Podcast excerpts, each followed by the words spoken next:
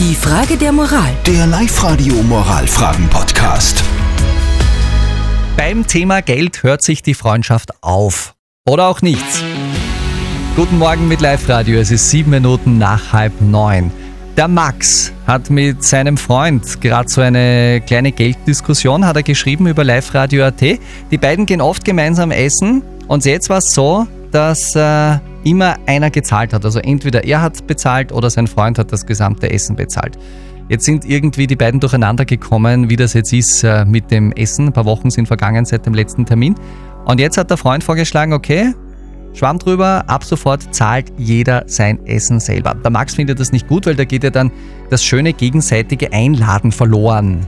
Live-Radio. Die Frage der Moral.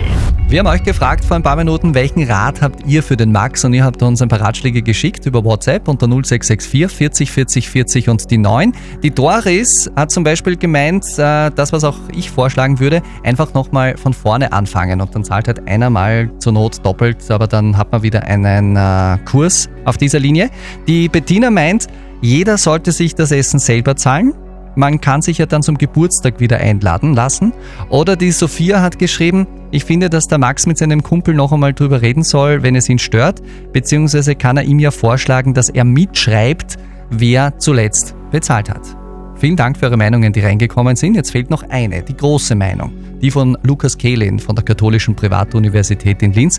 Er ist immer da bei der Frage der Moral, wenn es um Ethik und moralische Zwickmühlen geht. Und Max, das ist der Rat, den unser Lukas Kehlin heute an dich hat.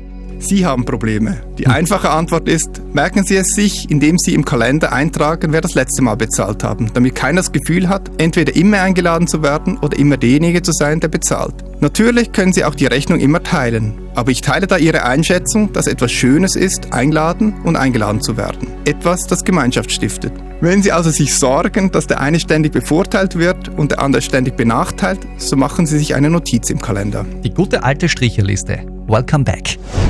Die Frage der Moral. Der Live-Radio Moralfragen-Podcast.